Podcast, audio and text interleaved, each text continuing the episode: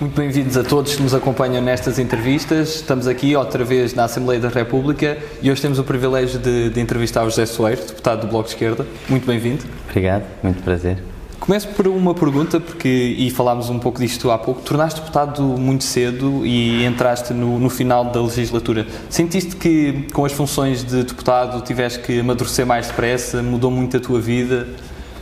Não, não quer dizer, eh, eu quando, quando vim eh, a primeira vez eh, aqui para a Assembleia da República cumprir uma parte do mandato, foi naquele sistema de rotatividade que o Bloco tinha, e portanto cada mandato que nós tínhamos era exercido por mais do que uma pessoa de forma rotativa. E, e na altura eu vim para aqui precisamente dar voz às causas em que estava envolvido e, portanto, não senti que, pelo facto de vir para a Assembleia, deveria hum, ser eh, diferente em, em eh, daquilo que eu era, das causas que eu defendia, do modo como estava, como, como lidava com as coisas e, portanto, eh, achei sempre que a, que a Assembleia era o espaço, se se abria esse espaço, era para eu poder uh, contribuir com o que eu era, com o que isso tem de, de, bom e de mau e com as causas que estava a defender. E não que eu tinha que uh, mudar porque vinha para a Assembleia. Sempre sempre tive mais a, a vontade de, de, mudar a Assembleia do que, do que deixar que ela mudasse muito a mim.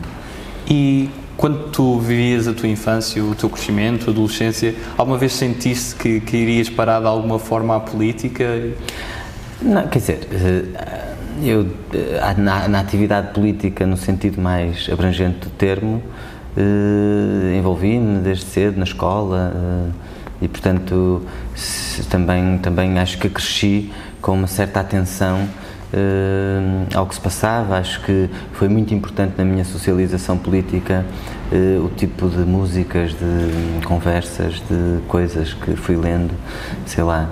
Uh, eu acho que grande parte da minha formação política foi feita com as músicas alguma com literatura infantil no sentido mais profundo do que é do que é política Agora, óbvio que eu não imaginava, nem previa, nem planeava eh, ser deputado ou em algum momento estar na Assembleia. Isso acabou por acontecer eh, pela dinâmica de, de, das coisas. E por volta de que idade é que sentiste, ok, eu sou de esquerda e é isto que eu quero defender? Sabes que eu acho que é muito difícil uh, situar um momento, não é? Uh, acho que acho que há coisas que são, se calhar, que estão muito na base da minha socialização, da minha educação e que são valores que eu diria valores de esquerda, eh, não, não formalizados, não codificados politicamente, mas do ponto de vista da, da relação com os outros, da, da, da relação com o que acontece, né? de, de vermos o mundo, de vermos o mundo a partir primeiro do, do que nos rodeia e só depois a partir de nós. Né? E portanto acho que, acho que isso tem um bocadinho a ver com a minha educação. Uh, depois, claro, a, a aproximação à, à, esquerda política, ao bloco, essa surge, surge mais tarde, quando eu já era adolescente.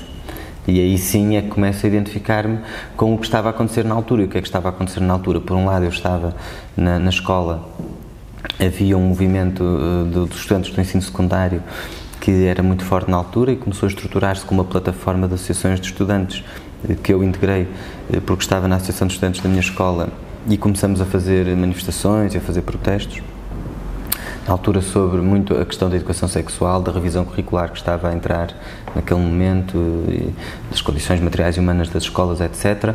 Ao mesmo tempo começo a interessar-me bastante por pedagogia e, portanto, começo a entrar em contato com eh, eh pedagogias alternativas, pedagogias eh, libertárias, com discurso, um discurso pedagógico eh, à esquerda, tomo contacto com a Escola da Ponte do José Pacheco, que propunha também uma visão bastante eh, transformadora, bastante disruptiva do próprio, da própria forma escolar, da própria instituição escolar. É uma escola que existe em Santo Tirso. Na, na, altura estava lá o José Pacheco, o fundador, ele agora não, não é ele quem, quem está à frente da, da escola. O Paulo Freire, enfim. Ou seja, eu acho que fui um bocadinho também por via das, das questões pedagógicas, também eh, consolidando essa visão do mundo à esquerda. E depois, quando o Bloco surgiu, eh, havia o movimento Alter Global, o movimento pela globalização alternativa, eh, havia os fóruns sociais, havia essa, essa vontade de, de fazer convergir esquerdas políticas e sociais e o Bloco surgiu dentro desse nesse espírito, não é? A ideia de, de um arco-íris da esquerda que pudesse somar a, a, às lutas do trabalho, também a, o que vinha do movimento feminista, eh, do movimento LGBT, eh, as causas do movimento ecologista, as causas da luta contra a guerra, enfim, tudo isso acho que é um, um pouco o caldo de cultura que, que, que, apanhou a minha geração, ou seja, a minha a geração, a geração ativista de que eu faço parte formou-se nessa vaga contestatária de, dali do início dos anos 2000 e que terá começado talvez com o grito zapatista de Chiapas em meados de 95, o Ya Basta, eh, e com o movimento zapatista que se tornou uma referência e também eh, cultural, política cultural, e que depois tem o seu desenvolvimento com o movimento Alter Global, com os fóruns sociais. Eu estive em vários fóruns sociais, estive nas contracimeiras do G8, na Escócia, eh, estive no Fórum Social na Grécia, em Londres, e portanto foi um foi, foi foi nessa, nessa vaga contestatária, nesse ciclo de ação coletiva do início dos anos 2000, que eu politicamente me formei. E tu, tu referes muitas vezes a essa contestação, essa alternativa, arranjar várias soluções que é que achas que, exatamente e pegando também no exemplo que deste, o que é que achas que, que traz basta, e temos que utilizar mesmo o termo basta para não utilizar outro termo com outras ideologias, o que é que achas que vai mal na nossa sociedade e até porque tu desenvolveste a tua formação também em Sociologia, um, o que é que achas que vai, vai mal neste? Tanta coisa.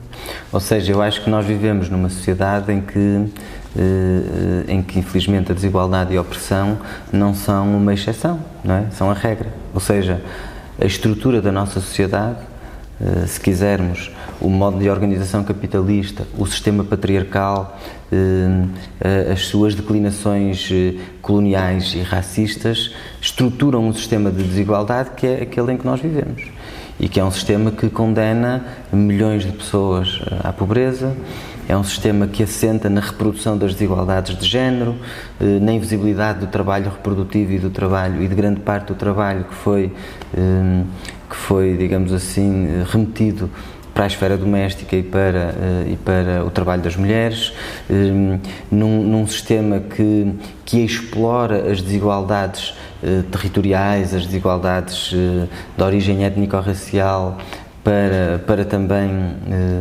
alimentar uh, alimentar o sistema de exploração e de opressão. E, portanto, digamos assim, há muitas, múltiplas opressões, o poder existe uh, disseminado em todas as relações sociais e nós vivemos numa sociedade que assenta em relações de poder muito desiguais, uh, assenta em relações de propriedade muito desiguais e assenta numa distribuição dos, dos, dos próprios dos próprios recursos que existem, eh, e dos, dos, papéis que existem que remetem uma grande fatia da humanidade a um sofrimento cotidiano, a uma luta pela sobrevivência que se faz com um grande sofrimento e a uma espécie de eh, passividade, como se as pessoas devessem ser remetidas a essa condição de vítimas do que acontece e não de, eh, né, de agentes.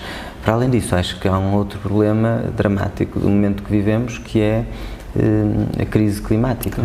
E, portanto, acho que aí nós também percebemos como o nosso sistema de produção, o nosso sistema de consumo, a nossa forma de organizar a economia eh, é destrutiva. E, portanto, precisamos de alternativas, precisamos de pensar não apenas em pequenas adaptações, mas precisamos de pensar em alternativas globais fora do sistema fora do sistema capitalista. E tu vês a nossa sociedade como uma maioria que oprime por vezes as minorias ou como uma minoria e lá está se calhar uma oligarquia que controla a maioria?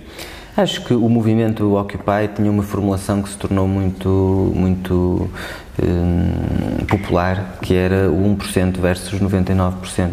E a verdade é que se nós formos ver os níveis de desigualdade da distribuição de rendimento nas últimas décadas, eles têm vindo a agravar-se e nós vemos uma enorme concentração de riqueza num 1%, digamos assim, da elite que acumula o poder económico, que controla, digamos assim, que hegemoniza o poder político, o poder mediático e, portanto, o poder, quer, quer a produção material, quer a produção simbólica da realidade.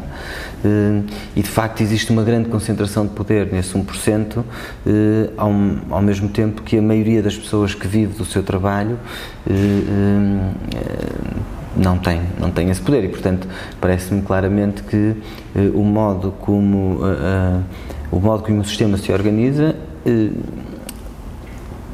assenta nessa concentração de poder numa, numa minoria que acumula múltiplas formas de poder, né? Poder financeiro, poder económico, poder simbólico, poder mediático, poder político. Claro que tudo isto está sujeito às contradições que resultam de nós vivermos numa sociedade que é atravessada por conflitos sociais, por movimentos sociais, por forma de organização dos interesses das classes subalternas, pela disputa em relação ao Estado, em relação às políticas públicas e, portanto, não há nenhuma explicação lisa e simplista que dê conta da realidade se não olhar também a, a, a, dinâmica das contradições, dos conflitos, das disputas, das relações de poder, da autonomia relativa da esfera política e, portanto, tudo isso eh, é, é, tem que ser olhado de forma mais fina, da mesma forma que é impossível olhar, penso eu, para, uh, o, o, para o poder uh, olhando apenas para uma das suas formas.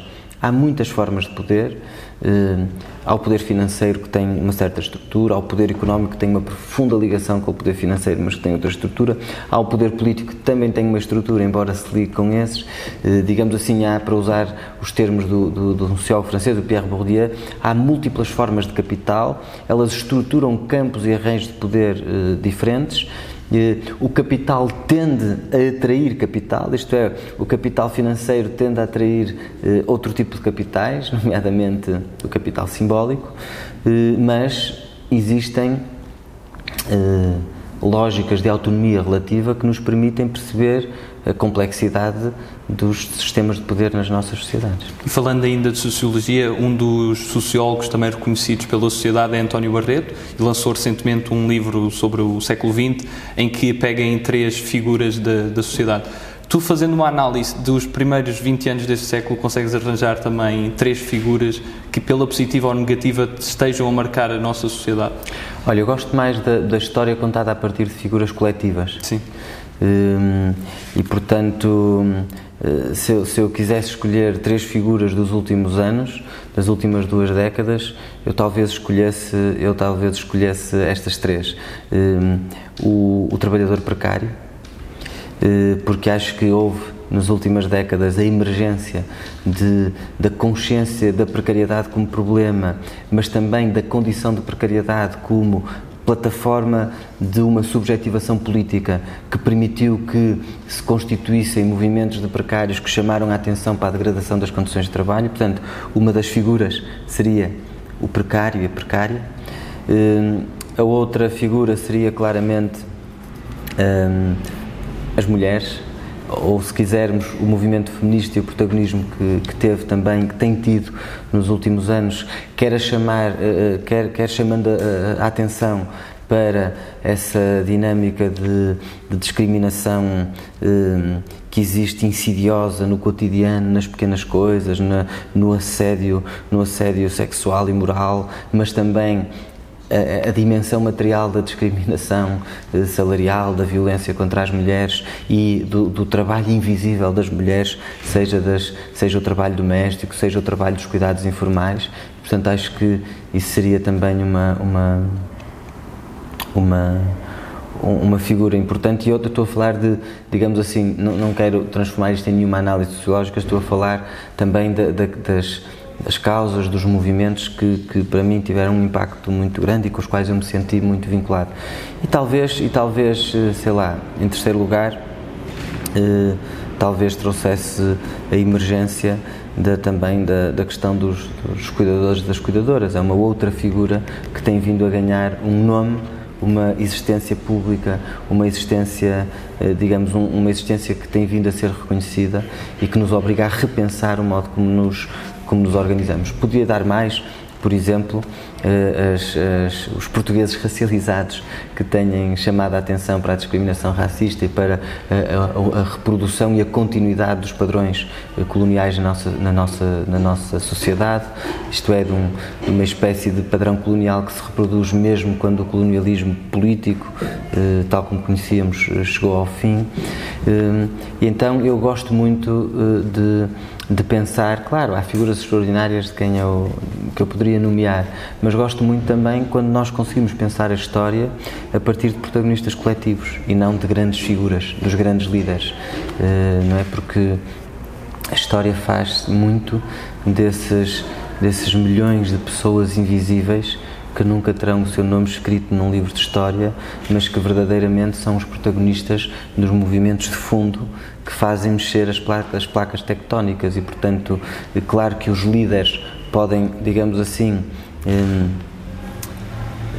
sintetizar eh, subjetivamente um movimento, eh, uma reivindicação, um processo histórico, mas os processos históricos mais interessantes são sempre aqueles que, que envolvem essas figuras anónimas e invisíveis que eu acho que é importante trazer também à visibilidade. E pegando no primeiro que referiste, a precariedade laboral, e é uma das causas do Bloco, o Bloco também tem a causa, como também há bocado mencionaste, do clima. Como é que se combate aquele discurso em que as alterações climáticas e o combate a essas alterações uh, são feitas com perca de, de postos de trabalho e menos condições para os trabalhadores? Aquele discurso às vezes dá algum medo e terceiro de mudança. Pois, mas é que eu acho que eh, a transformação ecológica, a, a, a transição climática e a transição produtiva têm que articular precisamente essas duas dimensões. Há uma campanha que é a campanha dos desculpa, há uma campanha que é a campanha dos empregos para o clima. Só deixar passar se calhar. Deixa passar. Uh, retomando, estava só é a dizer que. climática. Sim, exato. Uh, que há uma, há uma campanha que se chama uh, a Campanha dos Empregos para o Clima e que identifica precisamente aquelas áreas de transição climática em que, para nós fazermos face às alterações climáticas, temos que criar milhões de empregos. Estamos a falar de quê? Estamos a falar, por exemplo, dos, dos transportes públicos, estamos a falar dos cuidados, estamos a falar de muitas áreas nas quais se abrem oportunidades de nós redistribuirmos o trabalho e, sobretudo, de termos empregos que sejam climaticamente eh, sustentáveis, que sejam socialmente úteis e que sejam conduzidos e criados a partir de uma identificação democrática das necessidades sociais e não eh, a partir apenas do despotismo do mercado que, eh, que no fundo não tem que, que, que, no fundo não responde necessariamente não responde necessariamente um, a, a, necessidades democraticamente identificadas nem tem propriamente critérios climáticos e portanto eu penso que a economia não é algo exterior às pessoas e que se impõe sobre elas a economia é uma criação humana e como qualquer criação humana ela pode ser humanamente inventada, humanamente conduzida. Hum, nós eh, frequentemente acho que no mundo em que nós vivemos, frequentemente há, há, há demasiadas circunstâncias que são produzidas pela, pela, humanidade, mas que parece que ganham uma espécie de autonomia que se impõem sobre a humanidade. Ora, eh, nada do que nada do que do que é humanamente produzido eh, está submetida a nenhuma fatalidade e na economia também não. Nós podemos ter pleno emprego, podemos ter uma transição climática que garanta, defenda o emprego, que até melhore a qualidade do emprego e que ao mesmo tempo responda à crise climática. Isso implica uma transição, ou seja, implica que há setores inteiros que vão ter que ser reconfigurados, que vão ter que ser hum, transformados e, portanto, nós não queremos que haja determinados empregos, mas queremos que haja um pleno emprego e queremos que se criem outros. E é dentro desta dinâmica que eu penso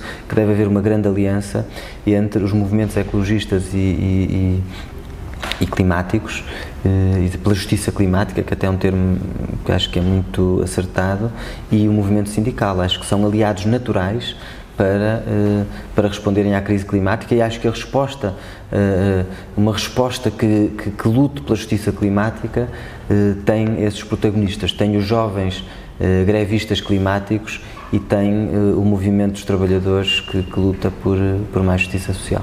Tu gostas muito de fazer um trabalho de proximidade e de te associar a coletividades, uh, nomeadamente tu, tu és, uh, ou pelo menos fizeste esse trabalho de animador de oficinas de expressão e de teatro de, de oprimido. Para quem não conhece esta realidade, especialmente o termo teatro hum. de oprimido, que se não me engano aparece no, no Brasil, uh, o que é esta realidade e porquê é que as pessoas desconhecem tanto desta realidade? É uma, então, o teatro oprimido é um conjunto de formas teatrais que foram, foram sendo criadas, descobertas, inventadas pelo, por um teatrólogo, um dramaturgo, uh, ativista político, encenador, uh, uh, Augusto Boal, brasileiro, e que, no fundo, ele começa, até em conjunto com o Paulo Freire, a fazer programas de alfabetização e num desses programas, no Peru, Alfina, Alfabetização Integral, a ideia era que hum, hum, num processo de alfabetização as pessoas devem poder aceder e dominar as múltiplas linguagens com que nós nos exprimimos. E nós exprimimos tanto com a palavra com, com a, a, palavra dita, digamos assim, e escrita, como com o conjunto do corpo, não é? E, portanto, no fundo, tratava-se de, a partir da constatação de que o teatro é uma linguagem humana por excelência, que todos nós somos teatro, embora alguns possam depois fazer disso uma profissão, mas nós, todos nós somos teatro na medida em que, todo, em, que, em que o ser humano tem essa capacidade particular de se observar em ação. E o teatro é a possibilidade de nós utilizarmos essa forma de expressão para digamos assim, num, num, determinado espaço, nós sairmos de uma realidade, observarmos essa realidade fora a partir da sua representação. E, portanto, o Augusto Al começou a participar nesses programas de alfabetização integral, eh, eh, tentando democratizar a linguagem teatral, eh, partindo do princípio de que toda a gente pode fazer teatro até os atores, de que o teatro pode ser feito em todos os espaços, até nos teatros, e sobretudo que era preciso devolver ao povo os meios de produção teatral. No fundo, a ideia de que, adaptando também um pouco a, a essa hum, máxima marxista da, da devolução ao povo dos meios de produção, ele diz sim dos meios de produção económica, certamente, mas também dos meios de produção simbólica da realidade. Nós precisamos, eh, nós temos o direito de não ser apenas consumidores das narrativas dos outros, consumidores de produtos culturais acabados que venham da indústria cultural e que nos contam as histórias dos outros, mas nós temos que democratizar a própria possibilidade de nós contarmos as nossas histórias de nós eh, podermos eh, eh, podermos nós próprios construirmos as nossas narrativas e representações sobre o mundo. E que essa capacidade, essa apropriação, essa democratização da possibilidade de produzirmos cultura, de produzirmos as nossas histórias, de utilizarmos a linguagem do teatro, é uma condição fundamental da própria democracia. Por outro lado, Relativamente ao dispositivo teatral propriamente dito, eh, o que o Boal procura fazer é introduzir a vontade de transformação no próprio dispositivo do teatro. Como é que ele faz isso? Assim, muito resumidamente, no teatro usa-se usa, a ideia de uma quarta parede, portanto, imaginando um palco tradicional, eh, nós temos as duas paredes laterais e a parede do, do fundo, e temos no palco, portanto, o espaço estético, no caso eh, espacialmente eh, inscrito num, num, num, edifício, num palco, enfim, num, naquele, naquele lugar, e temos uma quarta parede invisível, que é a parede que separa esse espaço estético, o palco, dos uh, espectadores. Ou seja, essa quarta parede é, uma, é, a parede invisível que estabelece a fronteira entre os que têm o direito de agir e os que têm eh, e os que estão remetidos à condição de espectadores, isto é, aqueles que veem aquilo que acontece e aqueles que agem sobre o mundo. E o Wall utiliza isso também como uma metáfora da eh, divisão social do trabalho, da especialização e da monopolização por exemplo, da atividade política pelos profissionais, que fazem com que uma grande parte da, da população seja remetida à condição de espectador ou espectadora daquilo que acontece e eh, seja apenas na mão de, um, de, uns quantos profissionais que reside a capacidade de agir, de atuar. Eh, a operação que ele faz no teatro é pegando, digamos assim, na evolução da própria história do teatro hum, e, e, e nas, nas, diferentes poéticas que vão sendo propostas, nomeadamente a poética do Brecht, hum, em que, no fundo, o Brecht o que é que pretende, assim, enfim, dito de forma muito rápida e um pouco superficial, o Brecht pretende mostrar no espaço estético as estruturas sociais que produzem os indivíduos e o modo como os indivíduos, eh, digamos assim, eh, e, muitas vezes salientando a contradição entre, eh, entre os indivíduos e essas estruturas, mas também o peso, o peso através do qual as funções e a materialidade das estruturas se impõem aos comportamentos dos, dos indivíduos. Para quê? Para provocar nos espectadores uma vontade de transformação ou seja, no fundo, a ideia é um pouco de que o prazer da compreensão do mundo eh, nos dá instrumentos para nós querermos transformar o mundo eh, fora do espaço estético. O que o Boal procura fazer é trazer essa transformação para dentro do espaço estético, como propondo a abolição dessa quarta parede que separa o palco do público, os atores dos espectadores, propondo a figura dos espectadores, ou seja, as pessoas que estão a assistir a uma cena, mas que podem intervir sobre ela, e propondo também uma série de dispositivos teatrais, dos quais o mais conhecido é o Teatro Fórum, eh, e no caso do Teatro Fórum, o que é que se faz? Constrói-se com um determinado grupo de pessoas uma história que relata uma situação de opressão. Essa história tem regra geral, um esquema dramatúrgico em que se constrói, digamos assim, uma crise portanto, há um momento em que a pessoa que é vítima de uma situação de, de opressão procura libertar-se dela, procura fazer alguma coisa para a transformar, mas acaba por não conseguir e, portanto, a situação reproduz. O oprimido não consegue libertar-se daquela opressão, não consegue transformar aquela situação e nós perguntamos ao público que está a assistir e que, em princípio, tem uma relação com aquela condição que está ali a ser representada, o que é que poderia ser feito naquela situação. E o público, em vez apenas de dizer o que é que acha que poderia ser feito, vem uh, ao palco e mostra como é que poderia fazer.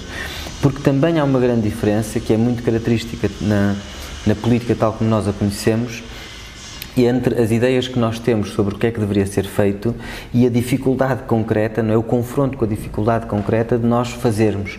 E o, o teatro tem essa vantagem em relação aos meros debates eh, de nos convocar e de nos colocar perante eh, essa dificuldade de eh, concretizar aquilo que nós achamos que é fácil. Eu acho que é muito fácil, eu devia fazer assim assado, então mostra-nos como é que isso se faz. E quando o, o espectador ou a espectatriz entra em cena, há uma improvisação em que, em termos assim simplistas, eh, quem entra em cena quer transformar aquela situação, as personagens que estão em cena eh, distribuem-se entre os aliados de quem entra em cena e as pessoas que querem, que tendo uma determinada forma de poder, querem mantê-la. E o jogo teatral faz de nós observarmos e testarmos essas possibilidades de agirmos de outra forma. Tu fizeste também a licenciatura no Porto e o doutoramento em Coimbra. Qual Sim. desse período é que te sentiste mais feliz? Uh, no teu habitat natural, em termos também de experiência académica? Não, o meu habitat natural é o Porto. Mas tipo aí enfim, tenho uma, uma relação muito forte mesmo com o Porto. É, a cidade do Porto eu sinto-a mesmo como minha casa, sinto-me muito em casa, gosto muito da cidade do Porto e, portanto, é onde eu gosto de viver, é onde eu sempre vivi e não tenho nenhuma vontade, neste momento, pelo menos, acho que a vida muda, mas não tenho nenhuma vontade de viver noutro sítio que não o Porto. Hum, são experiências muito diferentes. Primeiro, porque eh, a licenciatura foi uma experiência intensa do ponto de vista da, da imersão no, no universo estudantil. Eh, a faculdade era onde eu passava os meus dias. Eh, e pronto e não só a faculdade como espaço de, de, né, de, aprendizagem de currículo digamos assim mas como espaço de, de participação como espaço de discussão como espaço de, de, afeto enfim portanto o período em que eu fiz a licenciatura foi um período em que eh, corresponde assim a um dos períodos, claro, mais, mais felizes, acho eu, da, da, da nossa vida e de, e de, experiências, descobertas, eh, festa, eh, eh, politização, eh, conhecer novos amigos, pensar noutras coisas, eh, ser confrontado com muitas dimensões do mundo que uma pessoa não tinha descoberto. Em Coimbra foi totalmente diferente, porque eu em Coimbra fui fazer doutoramento, o que significa que eu ia a Coimbra nas sextas à tarde e nos sábados de manhã, de, frequentemente ficava a dormir de sexta para sábado, mas apanhava, apanhava a cidade já sem o ambiente estudantil, estudantil, e eu próprio não estava numa licenciatura, portanto tinha uma pequena turma de doutoramento, com, devemos ser uns 10 à volta disso, as aulas eram com uma proximidade com os professores completamente diferentes, às vezes as aulas continuavam no café e continuávamos a discutir. Foi uma experiência muito interessante, foi uma experiência de um ano na prática em Coimbra, de um ano letivo, mas que não é um ano sequer, eram sextas e sábados, eh, porque depois os outros três anos eu tive eh, com uma bolsa de doutoramento, que era uma bolsa individual da FCT, portanto a FCT financiou um projeto de investigação que eu apresentei mas esse projeto de investigação não era feito na Universidade de Coimbra, isto é, era institucionalmente enquadrado pela Universidade de Coimbra e, pelo, e pela Faculdade de Economia, concretamente, só que eh, eu, eu tinha uma bolsa para estudar Uh, um, um, determinado fenómeno portanto, que não me obrigava a estar em Coimbra e que até me obrigava a estar em vários pontos do país. E, portanto, esse período da Bolsa foi um período muito bom para mim, porque foi um, um período de enorme autonomia, isto é, eu, eu, eu não tinha propriamente nenhuma imposição de horários de trabalho, eu geri o meu tempo durante, durante esses três anos, que são a parte não curricular do doutoramento. Geri com uma grande autonomia esse meu tempo, pude, pude viajar e conhecer participei em muitas conferências, estive um período no Brasil, também na Universidade de São Paulo, para, eh, com um professor que é o Rui Braga, que é um especialista em precariedade e que tem vários livros marcantes sobre o precariado. Eh, conheci o Michael Buravoy, que na altura era o presidente da Associação, eh, da Associação Internacional de, de Sociologia, e cheguei a ir a Berkeley também, estive lá numa, numa conferência, estive, enfim, estive em França, tive, ou seja, acho que foi um período muito rico em que eu li muito, estudei muito, aprendi muito, mas por mim próprio, sem uma imposição, ou seja, deixei-me levar numa lógica de, de, bola de neve ou de serendipidade, como, como se diz na sociologia, em que umas coisas nos levam a outras e em que nós nos deixamos ir descobrindo um pouco como viajante, digamos assim, como, como, como viajante que não é o turista, não é? Que não é, digamos assim, o turista que vai com o guia e que vai só confirmar uh, in loco aquilo, as fotografias que já viu no guia, mas o viajante mais no sentido de tu te deixares ir descobrindo e seres confrontado com coisas que não imaginavas e que já te levam para outra pista e que já vais. Então foram três anos de uma enorme liberdade, de uma enorme liberdade existencial eh, que foi que foi muito boa. Foram dos, acho que foram claramente dos melhores anos da minha vida, com muito menos pressão, stress do que aquela que, que eu hoje vivo no meu cotidiano, aqui nas funções em que tenho. Eh, em que também não estava tão dependente de com tantos digamos compromissos e com tanta com tanta com tantos compromissos contraídos e com tantas pessoas e com expectativa de que eu fizesse isto e fizesse aquilo, portanto estava mais por minha conta. E isso foi uma enorme experiência de, de liberdade e de autonomia eh, da qual eu guardo uma memória muito carinhosa e que foi muito saborosa. E pegando nesse teu amor que tu referiste à cidade do Porto, tu também foste candidato à, à Câmara do Porto. Como foi essa corrida eleitoral? Olha, foi, foi muito, foi uma experiência muito interessante.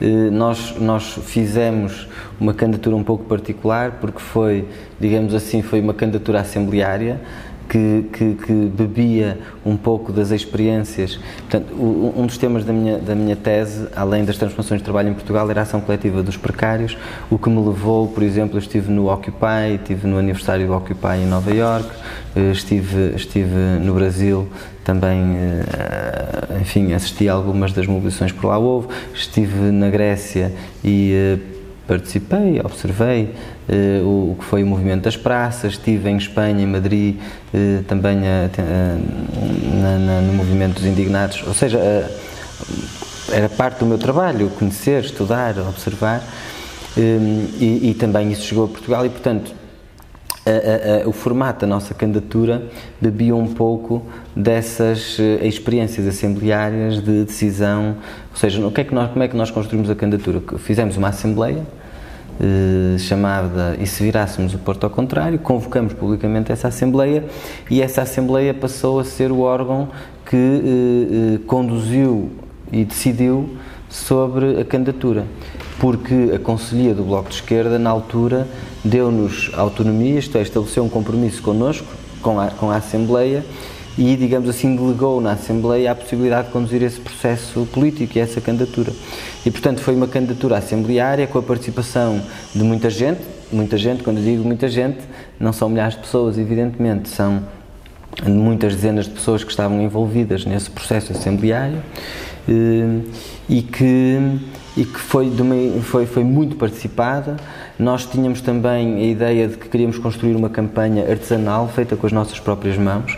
É por isso que, por exemplo, eh, os, eh, os materiais que iam para a rua eram desenhados por nós, eram feitos à mão. Os outdoors foram todos pintados à mão convidamos vários artistas que participavam do movimento, artistas plásticos e uh, os autores do bloco na cidade do Porto, creio que eram uns, oito, se não me engano. Uh, cada um deles foi, portanto, alugamos umas, uns, umas, uh, uns andaimes e cada artista fez um, um autor diferente sobre um tema, mas em pintura. Um, e portanto eram autores muito surpreendentes, muito diferentes de, de enfim, dos outros. Um, e acho que e essa experiência valeu sobretudo pela vontade de, por um lado, de ter um processo político que abria uma outra forma de relação com o partido e com a campanha, e com o que, o que, era uma candidatura. Por outro lado, uma, uma, vontade de que esse processo fosse o mais coletivo possível, o mais horizontal possível, o mais democrático possível. Por outro lado, pela, pela ideia de que era possível construir uma campanha assente numa outra lógica, não tanto na lógica industrial da, do, do, do marketing eh, eleitoral das campanhas, mas numa lógica artesanal e oficinal em que as coisas saíam das nossas próprias mãos e em que, de alguma forma, eram mais irrepetíveis. Nós não tínhamos um único autor igual. Eh, nós, nas, digamos, os, os, os cartazes, eh, os pendões que punhamos na cidade também eram todos diferentes, todos desenhados. Eh, e, e, e houve um enorme entusiasmo nessa campanha.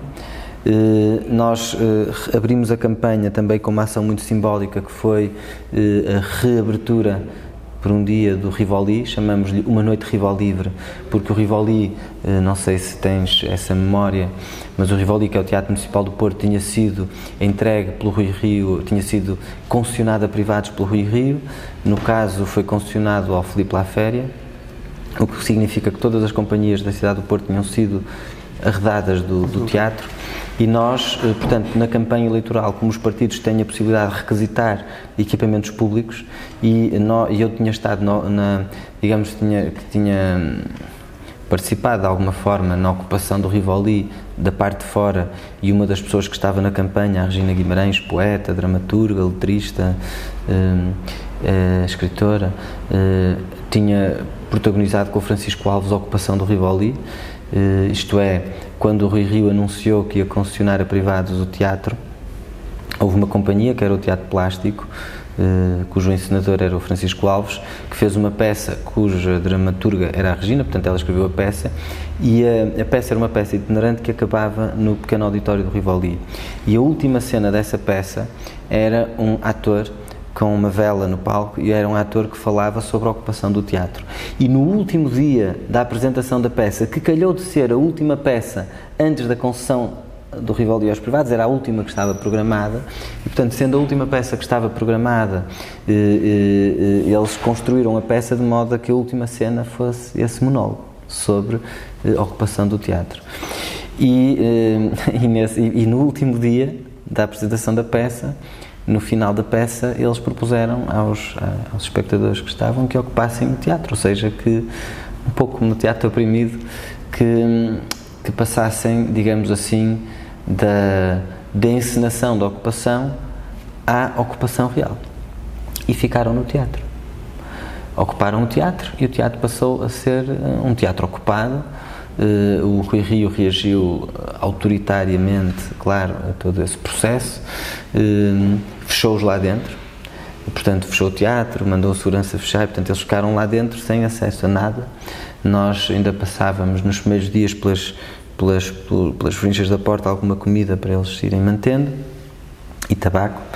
Eh, e, eh, e começou-se a gerar um grande movimento à porta porque o teatro estava ocupado lá dentro, mas cá fora, eh, cidadãos, eh, os, os, alunos das escolas de teatro, malta das companhias e, sobretudo, transiuntes, pessoas que passavam, iam ficando ali a apoiar a, ocupação do Rivoli e a devolução do Rivoli à cidade.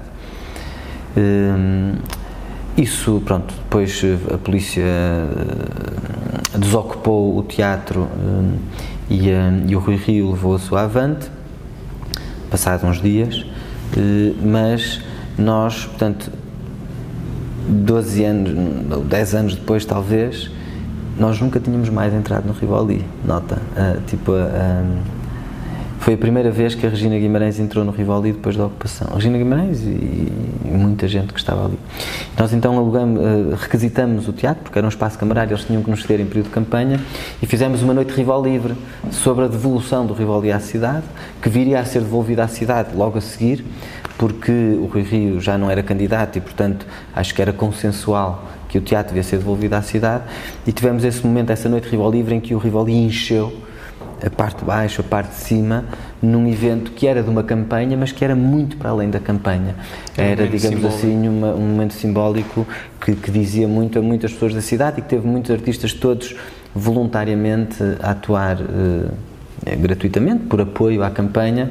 Eh, gente da música, gente da poesia uh, e aliás e pronto e claro também os candidatos e, e portanto foi uma campanha que teve momentos muito bonitos. Não teve um grande resultado eleitoral. Uh, uh, nós no Porto aliás o bloco até hoje ainda nunca conseguiu eleger um vereador.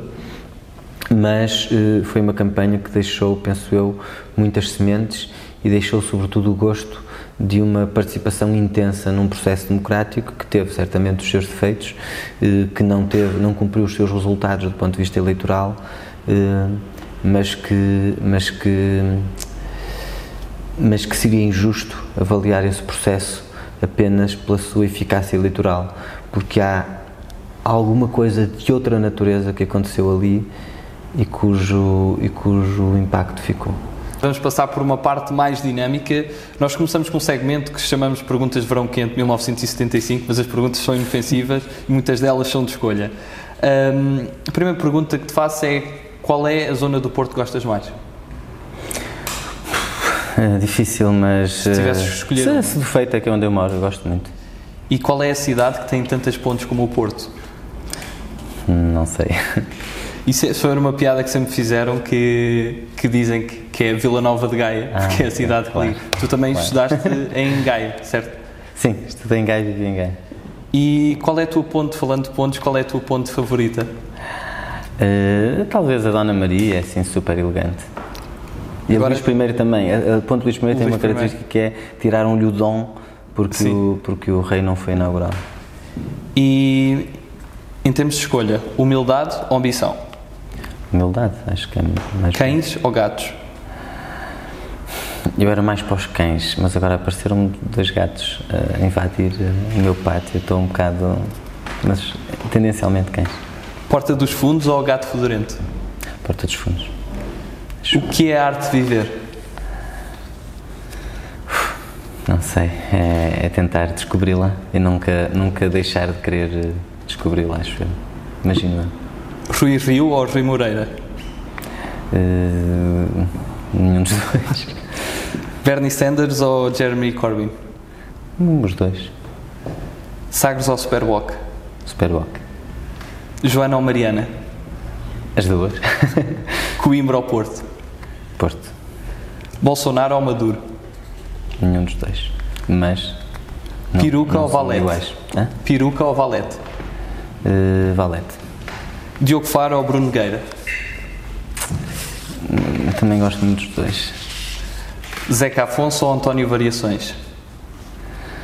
Uau, se, uh, os dois, essas escolhas disjuntivas não são boas porque são os dois muito diferentes e representam coisas muito diferentes em épocas diferentes, acho eu, mas são os dois. Qual é que ouves mais? Transgressivos. Talvez. Uh, eu diria, eu ponho mais Zeca, mas talvez ouça mais variações, variações. porque é mais comum em espaços. Sim. Aristides Sousa Mendes ou Francisco Louçã? Ui, uh, são duas pessoas completamente diferentes, em épocas completamente diferentes, fizeram coisas completamente diferentes. Não saberia, não quereria, seria injusto escolher entre duas pessoas tão diferentes. 230 ou 180? Estou aqui, não é? Qual é que é a figura histórica que mais te inspira? Hum, também é difícil, mas sei lá, olha, o, o Zeca Afonso, o Augusto Boal, o Paulo Freire, a Angela Davis, a Rosa Luxemburgo. E com quem gostavas de jantar e nunca jantaste? Com quem gostava de jantar e nunca jantei? Olha, gostava de jantar com a Silvia Federici, que vai fazer hoje uma conferência em Lisboa eh, e que, eh, e que escreveu livros fantásticos, magníficos, e que eu eh, gostava de ouvir hoje, a conferência que ela vai fazer, e adorava jantar com ela um dia. Tens alguma bebida favorita? Não, assim a mais comum uh, na noite é, é, cerveja, na noite, digamos, sair à noite. Uh, em casa, sozinho, chá. Uh, em noites, noutro tipo de noites, gin. Vinho bebo muito também à refeição e não só, portanto, sei lá, gosto de. Por falar de noite, galerias ou escada? Ui, pipa velha. Tens algum livro que recomendes? Aquele que nunca te cansas de ler? Um livro que eu nunca me canso de ler. Hum, é assim, os livros a que eu volto mais recorrentemente são, são, livros de, são livros de poesia, porque são aqueles que, que eu repito sempre. Sofia, Eugênio, eh, Herberto Helder, José Gomes Ferreira. Eh, assim de amigos do, do coração, uh, para dizer uh, alguns do Porto, uh, a Regina Guimarães acabou de editar um livro que é uma antologia poética, uma escolha de poemas dela. É um livro que vale a pena voltar. O Luca Argel, ou a Francisca Camelo, Pedro Craveiro, são, são poetas que vivem no Porto e a quem vale muito a pena, com quem vale muito a pena conviver com o que eles escrevem. E qual é o filme que te marcou mais? Há muitos filmes que me marcaram. Uh, mas olha, por acaso, ontem estava a falar de um filme que é um documentário da Agnès Varda que se chama uh, Os Respigadores e a Respigadora, que é um filme belíssimo. Não sei se é o filme que me marcou mais, talvez não seja. Uh, mas foi aquele que me veio à cabeça agora. Qual é aquele país que tu nunca visitaste e gostarias de visitar? Muitos. Uh, há muitos países que eu, que, eu, que eu gostaria ainda de visitar. Eh, vários da América Latina, por exemplo. Algum estive, estive, estive na Argentina. Ah, gostava, gostava, muito de ir ao Chile, gostava muito também de ir a Cuba. Uh, gostava de ir. Um, acho que gostava também de ir à Índia. E muitos outros. Por falar a Islândia. Por falar em Cuba, Fidel ou Che Guevara? Também são duas figuras diferentes. Assim, o Che Guevara é uma figura mais romântica, o Fidel tem todas as qualidades e os defeitos de quem inscreve uma revolução, que é um momento de transgressão, de, de ruptura dos tempos, e de quem inscreve esse momento na continuidade e na longa duração. Eu acho que inscrever transformações na longa duração é uma arte importante, eh, mas que no caso de Fidel tem obviamente também os, os, os problemas que são conhecidos. E o que mudou na, na tua vida desde que foste eleito pela primeira vez deputado? Uh, não sei, acho que ter uma, uma relação um pouco mais difícil com o tempo. E se tivesses que pertencer a um ministério, imaginemos que o, que o Bloco ganhava as eleições, qual seria o ministério que sentias que davas um melhor contributo? Ah, ah, assim, a área em que eu me sinto mais. Uh, mais à vontade. Mais à vontade, com que eu trabalho melhor, e segurança social. É o trabalho e segurança social, claro. E qual é para ti o acontecimento mais marcante da história de Portugal? Da história recente, o 25 de Abril, claro. E da história mais antiga? Da história mais antiga, não, não sei, é, é difícil assim, decidir um, um acontecimento, mas uh, talvez o, o início. A fundação. Exato. Agora passamos para um segmento de palavras soltas. Eu vou dizer uma palavra e tu dizes o, o que vem à cabeça sobre essa palavra. Primeira é fado. Fado? Ah, a música. Velha cabra. Tradições académicas. Socialismo. Uh, emancipação. Capital. Desigualdade. Drogas. Uh, drogas, uh, estados alternativos de consciência. Mãe. Amor. Festa. Alegria. Família. Uh, uma moeda de duas faces. Ética. Essencial. Inflação. Hum, uma possibilidade económica. Descobrimentos. Uh, encobrimentos. Sem moderação. Uh, interessante. 200 e, uh, 230. Parabéns. 2030. Uh, havemos de, de o fazer mais, mais justo. Futuro. Futuro uh, é o que está é o que está à nossa frente. O que nunca é, mas o que já é sempre, não é? Entre o ainda, entre o já não e o ainda não. O que é que sentes que falta à classe política para dar mais confiança aos cidadãos? Eu não gosto de termo classe política, mas acho que à política falta mobilização, eh, organização, organização social, conflito social. E numa palavra consegues resumir Portugal? Numa palavra não consigo resumir Portugal. Qual é a palavra que, que sentes que se associa mais quando... Ah, sei lá, casa. E que mensagem, para terminar, que mensagem é que gostarias de deixar a todos os portugueses? Hum, sei que, que sejamos uh, suficientemente uh, críticos e capazes de construir, ou seja, que juntemos, para usar uma expressão, uma expressão conhecida, as capacidades críticas da razão com o otimismo da vontade. Muito obrigado, José. Terminamos assim. Obrigado pela tua ah, participação. Obrigado. E com, com toda esta entrevista, terminamos e, e estaremos juntos para mais um episódio brevemente. Contamos convosco e com o vosso feedback. Muito obrigado.